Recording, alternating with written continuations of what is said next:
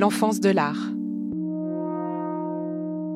La première fois que je joue devant ma classe, j'ai fondu en larmes parce que euh, je joue un monologue qui m'a énormément plu. Et on me dit, je comprends pas pourquoi tu prends ce rôle en fait. Ces mots-là, ça m'a marqué, mais pour euh, toujours quoi. Et, et ça ne m'est jamais arrivé de pleurer après des critiques me donne. Et là, j'ai fondu en larmes. Et j'ai décidé que j'allais fermer le caquet de ce professeur et j'ai tout donné pour travailler ce rôle au maximum. Et à la fin, il s'est tué et il a dit c'est bien, ça commence à exister. Et là, c'était satisfaction euh, extrême.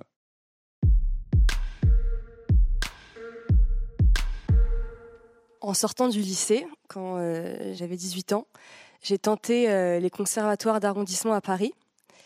J'en ai tenté deux. Il y en avait un que je voulais absolument et un que je voulais un peu moins. Celui que je voulais absolument, je n'ai pas passé le premier tour. Celui que je voulais un peu moins, je suis allée au deuxième tour, au stage. J'ai fini en liste d'attente. J'ai retenté l'année d'après deux autres conservatoires. Et il m'arrivait exactement la même chose. Je n'ai pas eu la formation. Et je repensais à ce que m'avait dit euh, un metteur en scène, que euh, ce métier, c'était 90% de rejet. Le premier spectacle dans lequel j'ai joué vraiment, c'est-à-dire où les gens payaient pour venir voir le spectacle, c'était un Roméo et Juliette. Et euh, c'était probablement la pire expérience de ma vie. Les répétitions, les gens ont failli se battre, euh, personne ne s'entendait sur le projet, je détestais le spectacle. Et euh, je jouais dedans, on a joué quoi, sept fois. Et je me suis dit, en fait, ce n'est pas pour moi, je ne veux pas faire ce métier. Et j'ai eu l'immense chance d'être repêché par des gens qui montaient un don juan et qui m'ont fait connaître ce que c'est qu'en fait euh, le théâtre quand ça se passe bien. Et en fait, c'est super.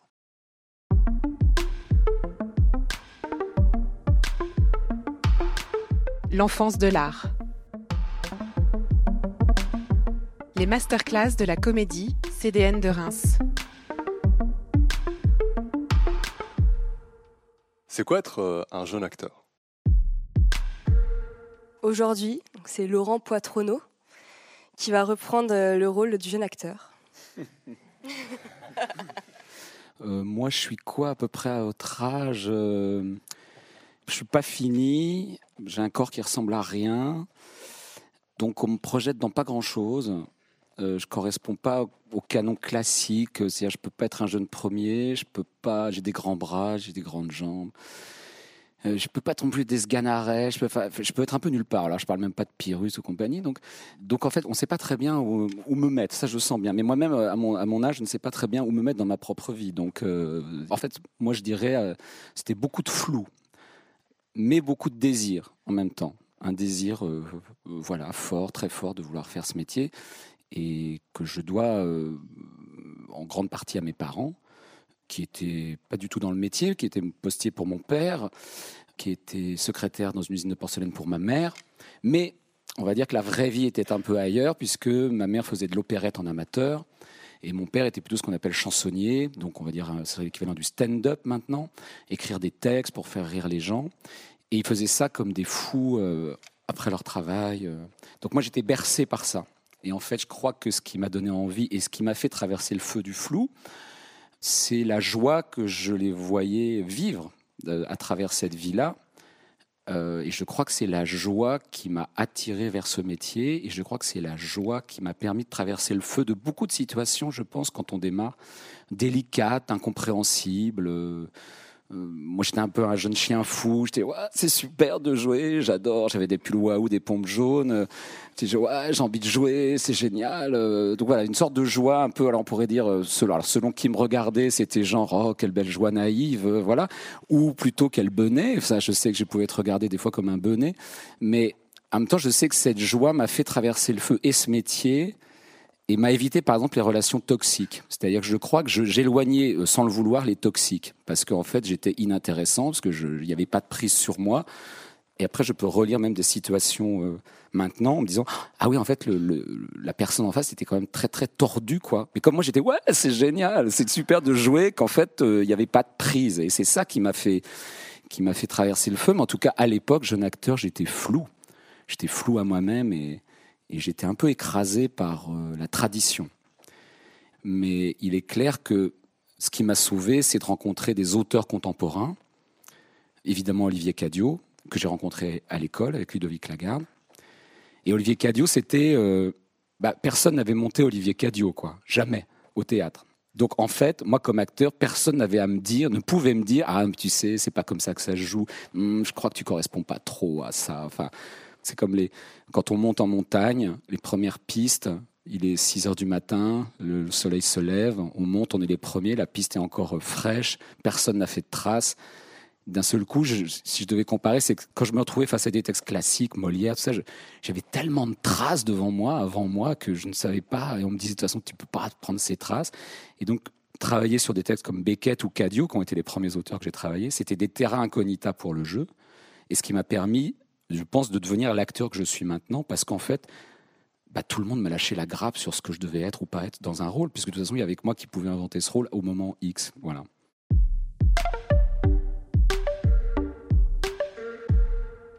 tu parles un peu de ce que, dans quoi on te projetait. Et, euh, ou, pas du tout même. Ou, ou dans quoi on ne te projetait pas.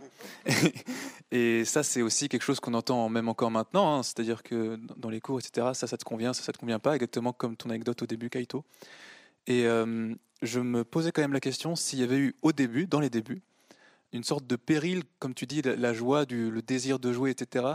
Est-ce qu'il y a ces commentaires-là ont pu euh, abîmer, peut-être euh, émousser quelque chose avant que tu t'en sortes ou jamais ça n'a pu t'atteindre ce genre de remarques? Je démarre par le théâtre amateur que je découvre avec euh, ma famille, puis ensuite euh, je fais un atelier amateur avec Clémentine Amourou et Gilles Bouillon, qui étaient à Bourges, mais qui donnaient des ateliers à Vierzon, et qui m'ont un peu donné. C'est voilà, c'est Gilles Bouillon, je, lui rends toujours hommage, parce que même quand des fois, quand je le croise, je dis non, mais Laurent, arrête. Ben, je, ben, je suis bien obligé de te rendre parce que tu es la première personne qui m'a dit va à Paris, monte, il faut que tu fasses ce métier. Donc évidemment, euh, dans les soirs d'hiver, quand, je croisais la route de Toxique, je reconvoquais ce souvenir, j'ai quand même un type un jour qui a cru en moi. On court après ça, toutes et tous, la légitimité en fait. Donc euh, oui, j'ai pu être confronté à ça. Et c'est par exemple, le premier cours dans lequel je rentre, c'est cours Jean-Laurent Cochet, qui en fait était le moins cher de Paris dans les cours privés. Donc c'était déjà un argument majeur pour pouvoir y aller. Et puis, tu arrives dans une classe de 60 personnes, puisque quand il y avait Jean-Laurent Cochet, il y avait 60 personnes dans une salle qui devait faire euh, un quart du plateau. Là. Vraiment, c'était tout petit, quoi. on était 60. Et puis, il fallait se lever quand il arrivait. Enfin, c'était toute une époque. Puis, on savait que, je sais pas, Lucchini, Adjiani, Gérard Depardieu étaient passés pas là. Enfin, il y avait une sorte d'aura autour de ce cours. Et donc, on était 60 quand il était là. Et quand il y avait juste son assistant, on était 4. Euh, et puis, bah, tu es face à d'un seul coup. Moi, je me souviens très bien du premier jour. J'arrive, je suis très impressionné. Euh, je me pose dans un coin. J'ai mis trois mois avant de passer une scène, tellement j'étais tétanisé, terrorisé. Parce qu'il fallait se présenter par une femme de La Fontaine et une scène que tu choisissais. Et puis, première scène, une jeune femme arrive, elle, elle joue en dramaque, elle démarre en larmes, elle fait le texte en larmes, elle finit en larmes. Et évidemment, en face, on lui dit c'est un des plus beaux moments de ma vie de professeur auquel je viens d'assister. Et là, je dis, OK, là, je crois que je suis, bah, je suis battu, quoi. Je ne sais pas faire ça. Je ne saurais jamais faire ça. Je ne saurais pas pleurer de A à Z. Je ne sais même pas comment elle. Je ne sais pas. Je, voilà. Donc, évidemment, d'un coup, ça a été un peu en solitude. Et puis la solitude, elle venait d'autres choses. Des fois, la solitude, elle vient par d'autres biais. C'est-à-dire que moi, à part, parallèlement à ça, pour rassurer mes parents, mais c'est bien des fois de vouloir rassurer ses parents parce que ça t'oblige à faire des choses que tu n'aurais pas fait sinon. Euh, j'étais à la fac, à Sancier Paris 3. Donc je côtoyais aussi euh, des, jeunes gens qui étaient, qui, étaient passionnés de cinéma, de journalisme, de littérature. Euh. donc déjà, je sortais un peu du cercle des cours de théâtre, ce qui est un peu compliqué aussi des fois, parce que tu peux vite t'enfermer dans un monde, tu as l'impression qu'il n'y a que ce monde-là qui existe. Quoi. Le, monde autour n'existe plus, il n'y a que Christophe qui est le héros de la classe, euh, Bernard qui est le connard de la classe, euh, Voilà, Justine qui est la merveilleuse de la. Voilà, et puis, et puis, c'est parti pour la vie, quoi. Tu sens que ça sera ça ta vie tout entière. Donc heureusement, la fac me permettait de, rencontrer d'autres gens. Ça, c'était déjà un, point très important. Et puis à côté de ça, j'avais ma sœur qui est plus âgée que moi et qui m'a ouvert au théâtre, qui m'a permis d'aller à mon premier festival d'Avignon. Donc c'était là où j'ai vu Vitesse, Chéreau, euh, Peter Brook, euh, le Mahabharata, le soulier de satin, enfin des chocs sur chocs, quoi. Et ce qui était très intéressant, c'est qu'à l'intérieur de ce cours, ce premier cours que j'ai vécu, ce monde-là n'existait pas. Ces noms-là ne traversaient pas les murs des cours. J'avais l'impression d'être dans un monde parallèle. Et à un moment, je me suis dit, ah, mais alors ça se trouve, tu peux, comme spectateur, tu dois aller voir des choses. Ça, tu peux voir des choses. Mais pour le métier, il faut que tu apprennes un autre métier. Mais tu ne peux pas relier les deux. Ça ne se reliait pas. Ces noms-là ne traversaient pas les murs. Vraiment. Et ça, c'était troublant. Très troublant. Un peu schizophrène même. Et du coup, il faut, voilà, même si on vous dit le contraire, il faut fuir. Si vous sentez que c'est pas juste là, même si pour d'autres c'est juste, il faut fuir. Il faut trouver l'endroit où ça va vous correspondre. Et j'ai eu la chance qu'une école allait s'ouvrir, j'en entends parler, ça s'appelait le Théâtre en Acte, dirigé par Lucien Marchal. Et première discussion avec Lucien Marchal pour accueillir euh, ce que j'appelle cette promo des douze salopards, comme dans le film Les douze salopards. Je ne sais pas si vous voyez ce film, c'est un peu, vous êtes un peu jeune, mais c'est un film où on réunit un général à la retraite, alcoolique, euh, euh, un ancien militaire divorcé, dépressif, et puis ils doivent réussir une mission suicide. Voilà, ils auraient jamais dû se rencontrer de leur vie. Voilà, donc les, les douze salopards. Bon, et ben nous, la première promo de Théâtre en Acte, c'était un peu les douze salopards, parce que cette école n'existant pas, ça a été qu'une cooptation hasardeuse de gens qui entendaient vaguement parler d'un tel de truc. Et surtout, première chose qu'il me dit, on parle de Cantor, on parle de Chéreau, on parle de Vitesse, on parle de. Je dis, ah d'accord, donc c'est possible. On peut apprendre le théâtre et en même temps relier.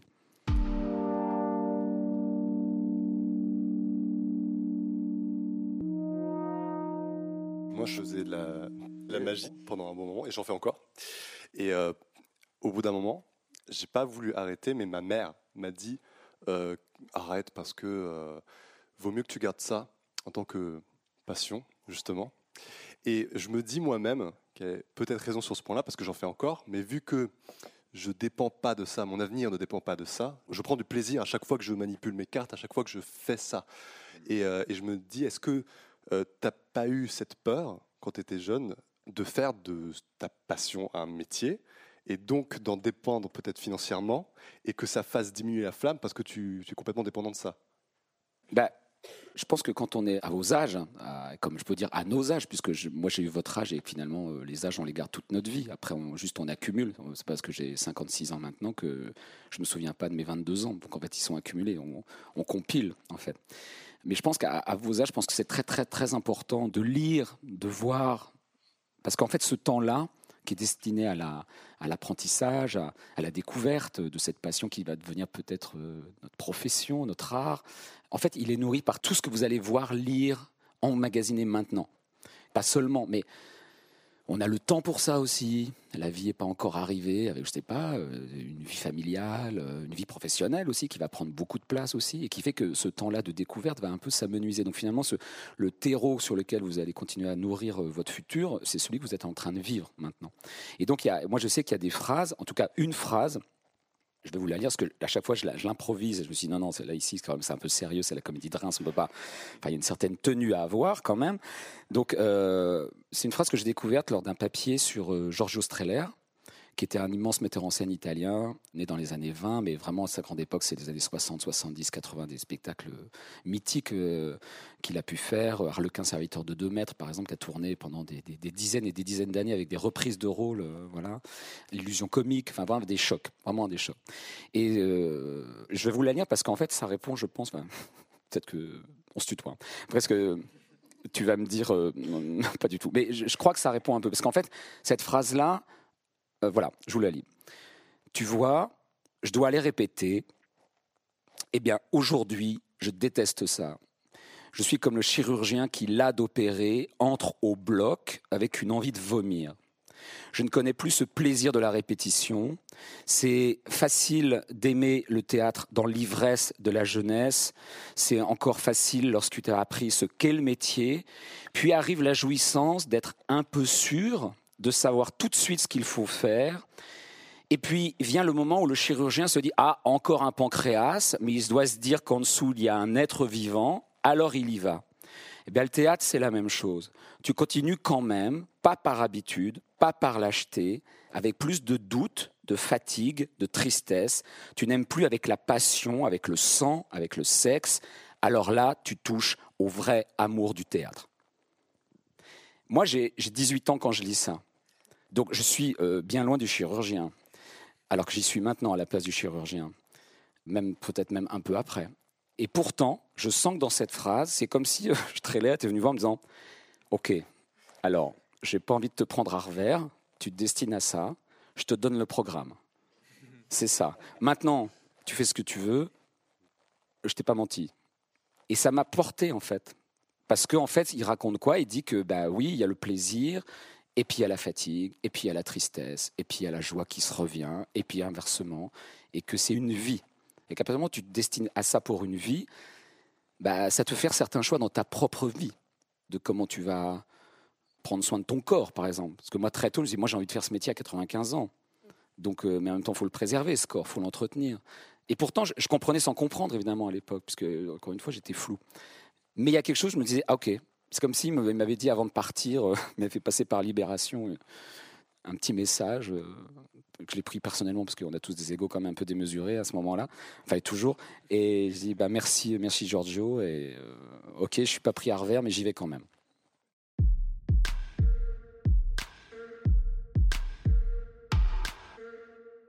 Dans la classe de la comédie de Reims, généralement, on a cours euh, tous les jours vers 13h30. Euh, Et euh, tous les matins, je me réveille tôt pour me préparer, faire des exercices. je, me réveille tôt. Et en fait, je ne me réveille pas. Je reste dans mon lit, sous la couette. Je, je, pense. J'ai du mal à sortir. Tandis que dans la classe, il y a des personnes qui vont venir à 9h du matin, faire du sport, des impros, faire plein de choses. Est-ce que toi, quand tu es monté à Paris et que tu as commencé ta formation, tu avais déjà une hygiène de vie ou une discipline ou c'est quelque chose qui est venu avec le temps ou euh, qui n'est jamais venu? Bah, Jamais venu, évidemment. quand on me voit, enfin, genre. Euh, euh, je, crois que moi, ma, ma, elle passait pas forcément effectivement par une conscience à m'organiser. En tout cas, à ce moment-là, je pense que ce qui m'a amené à être sportif, c'est ce métier. Ce qui m'a amené à, faire, à prendre soin de mon corps, c'est ce métier. Ce qui m'a engagé à lire, c'est ce métier. C'est lui qui m'a construit. D'ailleurs, parenthèse, des fois, évidemment, j'ai toujours un peu une, un vertige. Maintenant que j'ai, voilà, ça va faire 35 ans maintenant, je me dis, mais qu'est-ce que j'aurais fait de ma vie si j'avais pas fait ce métier? Nous, on fait un drôle de métier, parce qu'en fait, on passe notre vie à jouer d'autres gens, quoi. À porter la parole d'autres gens, euh, à prendre l'imaginaire d'autres personnes. Euh. et tout ce temps bah, qu'on prend à passer son imaginaire avec d'autres, on ne le passe pas avec soi. Quoi. Donc des fois, j'ai un peu un vertige de me dire, mais qu'est-ce que j'aurais été comme être, comme homme, euh, sans tous ces auteurs, sans tous ces personnages. Bon, ça c'est une parenthèse. Je pense pas que j'étais sur un mode warrior comme ça, comme certains de vos camarades. Par contre, j'avais une telle soif que je ne comptais pas euh, mes heures pour aller au théâtre, pour euh, lire, pour euh, parce que chaque chaque chose était un émerveillement. Mais donc j'avais même pas l'impression de travailler. C'était comme une chose qui se. Puis il y avait une sorte d'énergie. En plus, il se trouve que dans l'école de théâtre qu'on avait fait théâtre en acte avec Ludovic et Lucien Marchal, il y avait une troupe. Enfin, il y avait il y avait un groupe amateur qui me ramenait à mes parents évidemment parce que quand je les voyais travailler le lundi soir et je sais pas c'était une belle leçon de. Nous, quand même, on est, hein, on est d'accord, parce que je, je, parle comme si j'avais le même âge que vous, mais on est, tellement fatigué à notre âge, quoi, quand même. Hein, on est crevé tellement vite, quoi. Hein, alors qu'il n'y a aucune raison, mais on est tellement fatigué, quoi. Tellement fatigué. Et, et d'un coup, le lundi soir, je me retrouvais face à des bah, je sais pas, quelqu'un qui était infirmier, qui, était, euh, qui avait sa journée dans les pattes et qui avait plus d'énergie que moi, alors qu'ils avaient, alors à l'époque, un âge canonique comme 56 ans, par exemple, c'est-à-dire mon âge maintenant. Et je les voyais avec plus d'énergie que moi. Et c'était une grande leçon aussi, parce que là, pour le coup, la passion était au rendez-vous. C'était ça qui, qui les animait. Mais je dis, mais moi, ça faut pas que je perde ça. Quoi. Je peux, perdre, je sais même pas si je l'avais acquis encore. Quoi. Donc, euh, c'était, mais ça, c'était une vraie leçon, c'est de côtoyer des gens bah, pour qui c'était une passion et qui trouvaient l'énergie malgré leur journée, malgré euh, leurs histoires. Donc après, j'ai dire, cette rigueur, elle est arrivée en fait au fur et à mesure, j'ai envie de dire. Et puis effectivement, il y a eu un spectacle qui a été un peu, je ne sais pas si on sort de la, de la cage jeune, mais là j'ai 30 ans et je joue le colonel des Oeuvres que j'ai joué ici à la Comédie de Reims, en tournée. Premier monologue d'Olivier Cadio que je porte, euh, premier monologue tout court dans ma vie d'acteur, et qui demande, là pour le coup, j'ai pas le choix. Quoi. Si je veux arriver tous les soirs au bout d'une heure et demie de spectacle, il faut que j'ai une rigueur. Et donc ça, c'est sûr que ça a été un, twist dans ma vie. Quoi. La rencontre avec Odile Duboc, qui était chorégraphe, une immense chorégraphe pédagogue qui m'a donné des outils pour travailler sur mon corps.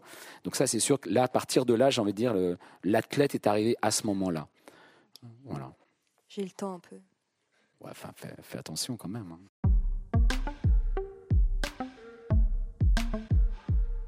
Il y a un temps, quand j'étais justement sur. Euh, je jouais sur Don Juan, donc de Molière, mais pendant dans une petite troupe amateur, etc. Où donc j'ai acquis l'amour en fait du théâtre. Il y a eu certains passages des déclics, comment je pourrais dire. Déclics, moi c'était en scène et aussi en regardant certains spectacles. Et euh, en fait, je me demandais, tu as un petit peu répondu quand tu as parlé peut-être euh, du travail sur le corps que tu as fait, etc. Mais est-ce que tu as eu comme ça des passages, peut-être même des prises de conscience à des moments dont tu te rappelles précisément sur euh, le jeu, sur euh, la présence, sur ton métier je suis obligé de revenir au colonel des Oies, euh, c'est-à-dire le colonel des Oies. Non, mais je dis ça parce qu'en fait, Odile Duboc, au-delà que ce soit une grande pédagogue, elle était extrêmement fine et intelligente sur savoir. Elle n'a jamais voulu me transformer en danseur. Simplement, Ludovic Lagarde a senti que pour ce spectacle-là, il n'aurait pas les outils, lui, comme metteur en scène, pour me diriger vers ce qu'il aurait envie de voir physiquement il sentait qu'il avait passé. Par contre, on connaissait Odile, on adorait son travail. Et puis euh, voilà, jolie histoire, c'est quand même Odile Duboc. C'est mon premier spectacle de danse contemporaine de ma vie à 16 ans euh, à Avignon, que je retrouve donc 15 ans plus tard dans une salle un peu comme ça, en jogging pourri. Euh. Et j'aime ce quand la, vie ou le théâtre te propose des scénarios malgré toi et te dit T'as vu, vu ce qu'on est en train d'écrire T'as vu ce que la vie est en train d'écrire pour toi C'est joli, non? Donc, Et Odile, elle m'a décilé. C'est-à-dire qu'en gros, avant Odile Duboc, si je caricature, j'ai pas de corps J'en ai aucune conscience. Je suis complètement, ça, suit derrière, ça, je sais pas comment dire. Je joue, je balance la sauce, j'arrose d'énergie. Cette énergie qu'on a à, notre âge, euh, pour parler avec vous, pour me, faire gagner quelques années. Mais cette énergie qu'on disperse, comme dirait dans la chanson de Ferré 20 euh, ans, comme des miettes de pain sur le chemin. Et, mais j'arrose, mais j'ai aucune conscience de ce que je produis, aucune conscience je sors de là, je suis comme un lapin pris dans les phares de voiture. Euh, on sort, je fais ah, ça, c'était super. Ouais, ouais, ouais, je sais pas. C'était waouh, aucune conscience, aucune analyse. Si, je sais pas, je ou alors le fameux, ouais, je l'ai senti. Ouais, je sais pas, je l'ai pas senti. Bon, mais là, on, est au bout du bout de l'analyse du jeu, quoi. Je senti, pas senti, quoi. En gros, quoi. Et avec l'autre qui dit, ah bah moi je l'ai plutôt senti. Ah bah, bah tu marrant parce que moi je l'ai pas senti. Voilà, on n'est pas sur un développement euh, dément de l'analyse du travail d'acteur. Et Odile, en fait, me, fait prendre par un nombre d'exercices, de rapport à l'espace, de rapport au corps, bah, une conscience de mon corps qui fait qu'un coup, je commence à me détacher de moi-même au sens où je commence à pouvoir être à la fois dedans et dehors. C'est-à-dire que euh, je prends l'image de, des fois, je suis dans le char d'assaut et en même temps, je suis dans l'avion qui filme aussi la scène en dessous. Je peux être les deux à la fois. Et ça, ça m'a, évidemment, ça a changé ma vie. Quoi. Et d'un coup, de prendre conscience aussi de ce que je produisais au moment où je le produisais, via le corps. En gros, pour résumer, avant Odile, j'étais général. Je jouais général. Je donnais une humeur plus ou moins juste et qui, des fois, passait surtout à l'énergie. En disant, waouh Par exemple, moi, je suis toujours un peu. enfin, comment dire Pas énervé, mais. Tu vois, des gens qui disent non, mais ce spectacle-là, c'est quand même pas possible ce qui se passe. Toi, les gens disent machin. Mais enfin, en même temps, bon, les acteurs, quelle énergie, quoi. Tu vas dire, ok, gars, enfin. Euh, Enfin, c'est juste notre job. On va pas non plus. Euh, enfin, oui, bah oui, ils ont de l'énergie, heureusement. Enfin, en plus, on va pas les doper, tu vois. c'est normal. Donc, tu, vois, ce, truc, mais, parce que aussi, ça ramène aussi l'acteur à. Ah, c'est à cette chose un peu, euh, euh, comment dire, tripale, quoi. Oh, les tripes sur la table. Waouh, comment il a, comment il a mis ça, quoi. Tu vois, genre, oh, cette chair balancée à la, comme ça à la gueule. et ça peut suffire. C'est ça qui est compliqué. Je crois que c'est Streller qui disait ça aussi. Il disait en fait, ce qui est compliqué, c'est qu'un fil de ferris qui fait mal euh, son métier, au mieux, il devient tétraplégique, au pire, il meurt. Un acteur qui fait mal son travail sera toujours applaudi à la fin du spectacle. Et c'est vrai. Et je pense que l'usure, elle vient surtout de là pour nous. Parce que des fois, tu sais que tu vas faire mal ton travail. Et que des fois, les gens vont t'applaudir en face. Et vont même peut-être aimer ça. Et si toi, tu n'es pas exigeant avec toi-même, ta propre exigence, personne ne te l'amènera en face. Personne. Si, certains metteurs en scène vont te pousser dans des retranchements, bien sûr. Mais c'est ça qui est épuisant sur le long terme, ce que raconte Streller à la fin, et on continue avec plus de fatigue, plus de doutes. Et oui, encore plus de doutes. Et c'est ça qui est fatigant. Mais justement, il y a des fois je sors, et mes camarades peuvent témoigner, je sors de scène et je me dis, waouh, mais vraiment, waouh, c'est pas possible ce que tu as fait, tellement tu es loin de ton personnage, et plus que tu as bien fait ou pas, c'est, je me, je me suis senti tellement loin de ce que mon personnage, enfin, j'aime pas trop parler non plus trop de personnage, mais en tout cas tellement loin de Un ce gros mot, hein, c'est pas un gros mot. hein. oui, oui, non, mais j'aime tellement pas ce qui. Je suis tellement loin de ce qui devrait traverser. Je dis, mais en fait, t'étais vide là, que ça me, ça me plombe après, pendant toute la journée. Et ça prend une place immense dans mon quotidien. Et je sais pas pourquoi. Mais... Et donc, je me demandais comment euh, tu gérais ça, ces moments où tu sors et tu dis, punaise, vraiment, là, il y avait rien, quoi. Enfin... non, mais, Oh, il y avait rien. non, mais est-ce qu'il y avait rien? C'est moment où tu sors. on, rien. là, on pourrait faire juste 45 minutes là-dessus, quoi. C'est c'est sûr, quoi. Parce que, en fait, ce qui se passe, et je pense que c'est absolument nécessaire, quand même, il faut bien quand même dire, vous vous destinez à ce métier, à cette art. Ça y est, vous y êtes déjà, de toute façon. Vous y, vous y destinez pas, vous y êtes. Ça y est, vous êtes les mains dans le cambouis, vous prenez la quiche, vous rentrez le soir, vous êtes en larmes, vous pleurez sur du Andromaque, sur du Rambert, sur du Coltès. Dites, pourquoi j'ai voulu faire ça Et si je picolais un petit peu, non, on m'a dit que c'était pas bien. Puis, quand je pense que j'ai ma copine qui est déjà à 7 heures du mat en train de faire ses, toi, ses trucs, euh, que moi je suis encore sous ma couette. Bon, bref. Non, mais je veux dire, ça y est, vous êtes parti, ça y est, vous êtes parti dans le vortex, bienvenue au club, et ça va durer toute votre vie, quoi. Voilà. Donc, euh, non, mais, dire, il n'y aura pas de moment d'apaisement. hein, de- vraiment, soyons clairs, il n'y aura pas de moment de paix. De, si, des moments épiphaniques, comme ça, suspendus, où tout s'aligne, et ce coup- enfin, comme dans la vie, hein, comme tout le monde ici a vécu, quoi.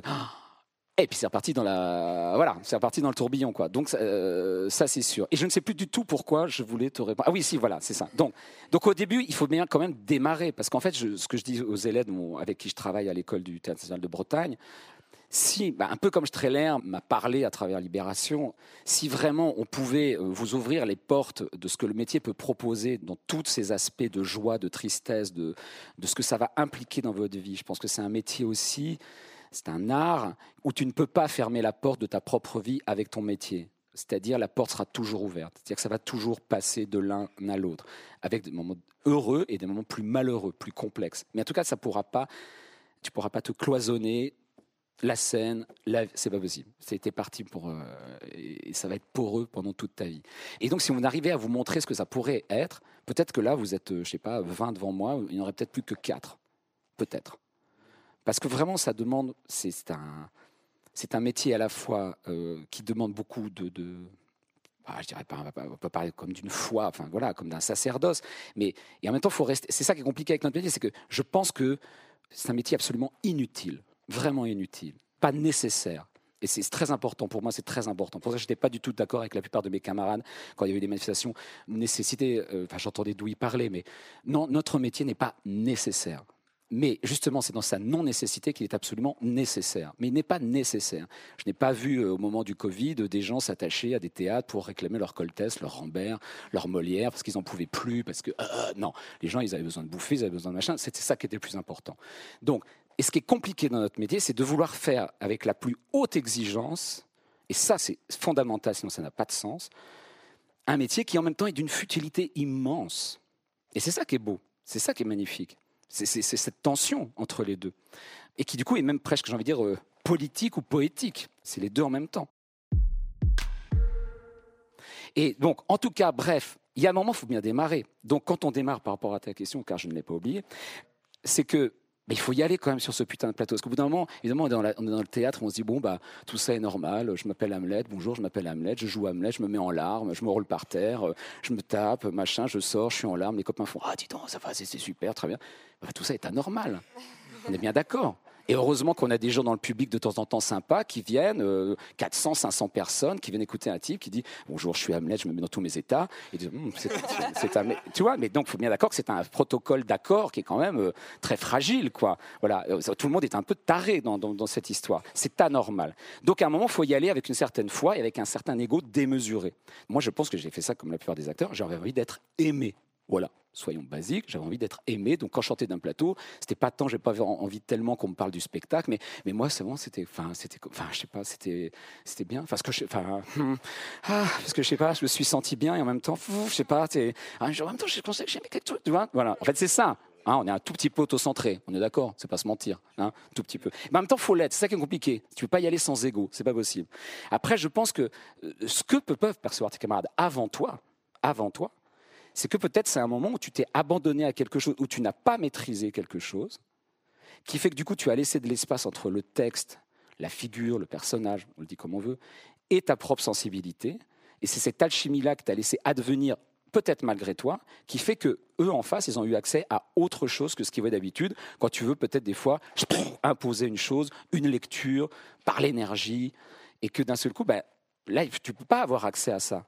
En fait, les gens, si je, là, évidemment, c'est un podcast, ça va être très compliqué à voir. Les, gens ici vont plus loin. C'est comme si, si tu veux jouer comme ça, les gens, se reculent sur leur fauteuil et, ils sont juste, ok, ok, ok, c'est bon. Je crois que j'ai bien compris. C'est ça, c'est ça que tu veux nous montrer.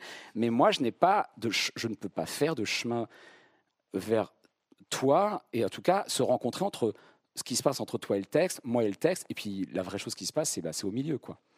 Mais moi, ce que je me suis rendu compte que mon rôle, c'était un peu de m'effacer petit à petit, de m'effacer au service d'un texte. Et, euh, et d'un seul coup, l'idée, c'est de se mettre euh, au service d'eux, donc un peu derrière, ce qui ne veut pas dire qu'il ne faut pas être là, mais d'un seul coup, c'est plus toi qui te mets devant. Et d'un seul coup, c'est peut-être ça, des fois, c'est peut-être ce phénomène-là qui se passe. Peut-être.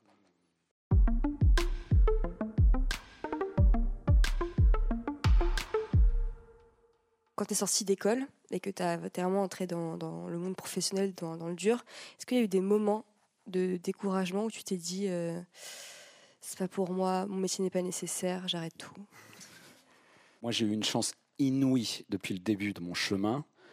Vraiment, cette école Théâtre en Acte a été vraiment une base pour moi, puisque j'ai travaillé quasiment les dix ans qui ont suivi grâce à cette école. C'est par cette école d'ailleurs que je rencontre la Comédie de Reims, puisque Christian Schiaretti, qui fait notre spectacle de sortie, m'engage tout de suite derrière dans le Laboureur de Bohème, qui est donc le premier spectacle professionnel que je joue ici, exactement là où on est, dans cette salle il y a, donc je sais pas, j'ai 23 ans, qu'il y a, il y a 34 ans. Et ensuite, Christian devient directeur l'année qui suit, euh, devient directeur de la Comédie de Reims, donc je connais encore mieux ce lieu. Et les rencontres s'enchaînent aux rencontres. C'est-à-dire que moi, j'ai eu la chance que une rencontre m'a amené une autre rencontre et que, voilà, je, ne connais pas, et Dieu sait que ce métier peut être d'une violence extrême. Je n'ai pas connu le vide. Par exemple, tu finis un projet et il n'y a rien devant. Et tu sais pas. Il y aura peut-être, mais tu sais pas. Ça, j'ai jamais connu ça. Donc, je, je suis béni des dieux. Voilà.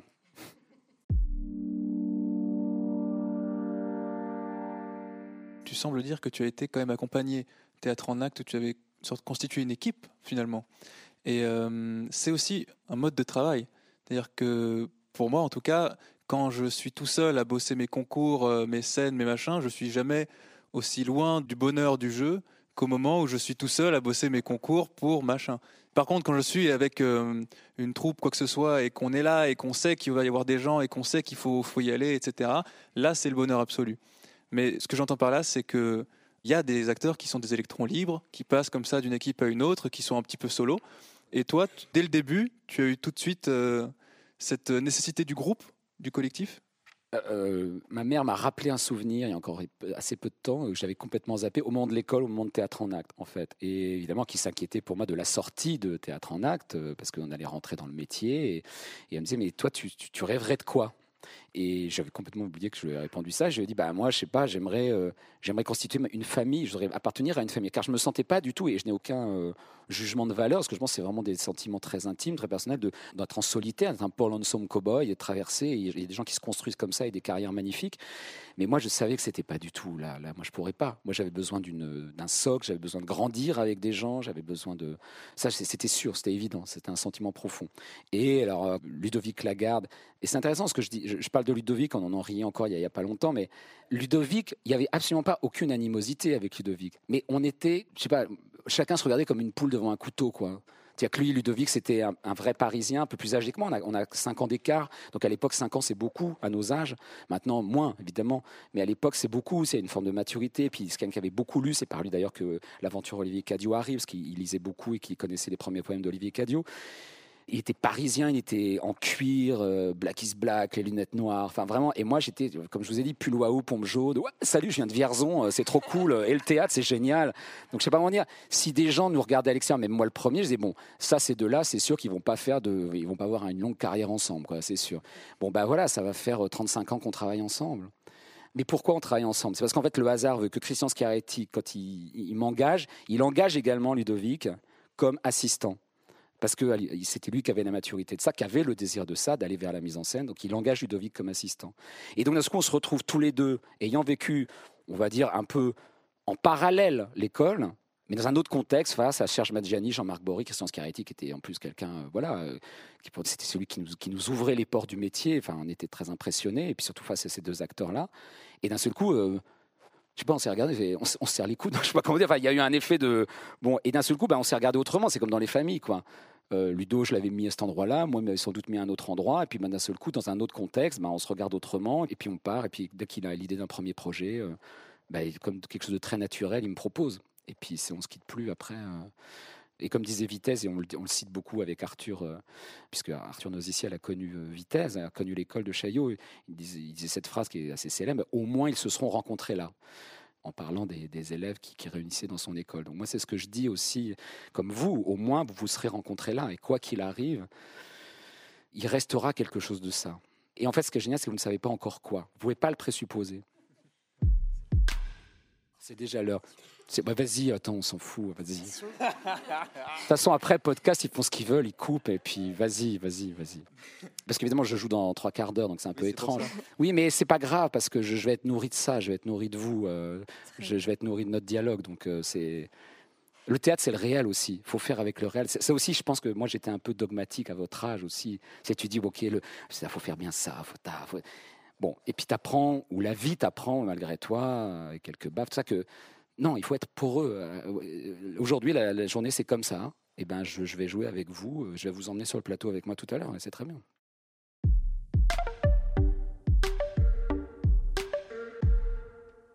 Comment tu fais euh, pour préparer un rôle, un personnage qui n'a rien à voir avec ta vie, qui est totalement éloigné de toi? Par exemple, Hamlet, je ne pense pas que tu aies vécu sa vie. Mais comment tu fais, comment tu fais pour, pour l'interpréter? Il peut être aussi distant Le texte, le texte, le texte, le texte. C'est-à-dire que moi, je n'ai aucun imaginaire en dehors du texte. Je ne projette rien en dehors du texte. Enfin, en tout cas, si je projette, ça va être à partir du texte. Mais je vais jamais rien imposer ça va se faire tout seul. Moi, le texte, c'est pour ça que je ne sais pas, je serais peut-être totalement un acteur démuni par rapport à une écriture de plateau, par exemple, qui est, une chose qui est arrivée, euh, qui n'est pas du tout de ma génération, mais qui est arrivée maintenant dans les. Je ne sais pas, je serais peut-être très, très, très démuni, peut-être. Mais en tout cas, moi, c'est le texte. Donc moi, je prends le texte, et alors évidemment, avec des gens comme Arthur Noziciel, euh, il a poussé les potards et cette, cette attention-là. comment c'est écrit, comment c'est structuré, et puis on va déjà déchiffrer, comme un musicien déchiffrerait une partition qui va pas s'amuser à de ce non, non, non, non, non, non, on va, on va pas jouer au plus malin. Comment c'est écrit? Comment, surtout quand tu abordes, par exemple, si tu dis Hamlet, que ce soit Molière, comment tu, comment ce, travail un peu de mise à plat, calme, permet de délaguer, d'effacer tous les attendus, toute la tradition qui nous écrase, euh, qui nous dit bah, Molière c'est ça et c'est pas ça, Tchékov c'est ça et c'est pas ça. Euh, moi, je ne sais pas ce que c'est Tchékov, je ne sais pas ce que c'est Molière. Les seules choses qui m'ont laissé, c'est le texte. Et je vais partir du texte, comment c'est écrit et comment il va amener un imaginaire. Et à partir de là, j'ai envie de dire, la question de savoir est-ce que je l'ai joué, pas joué, est-ce que je l'ai vécu, pas vécu, euh, c'est plus une question. En plus, c'est intéressant parce qu'au moment où on, est dans des situations, enfin, on est dans une époque, et c'est passionnant, je trouve ça, sur la question du jeu, je trouve ça passionnant, c'est est-ce que je peux jouer telle chose ne l'ayant pas vécu ou n'étant pas de, cette réalité-là?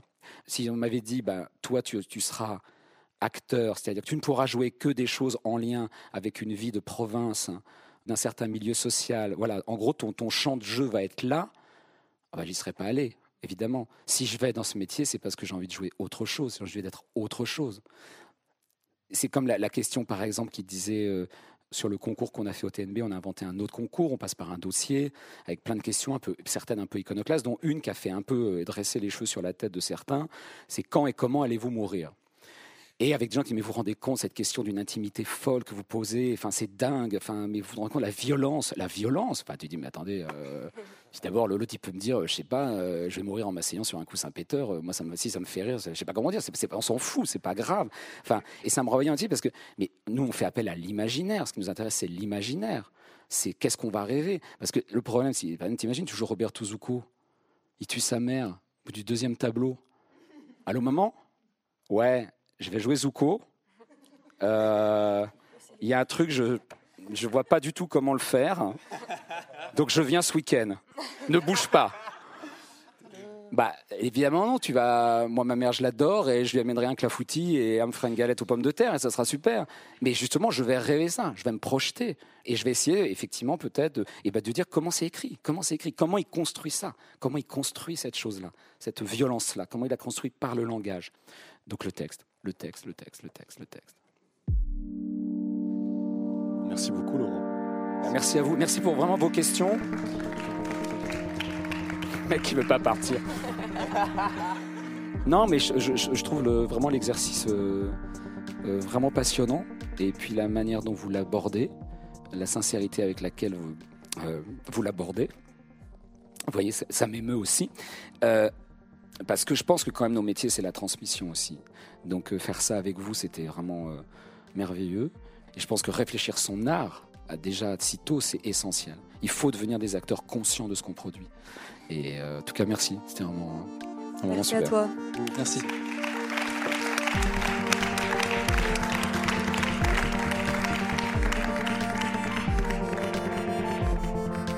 L'enfance de l'art.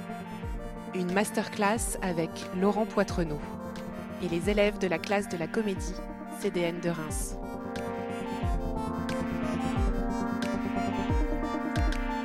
Ecomédie.fr Ecomédie.fr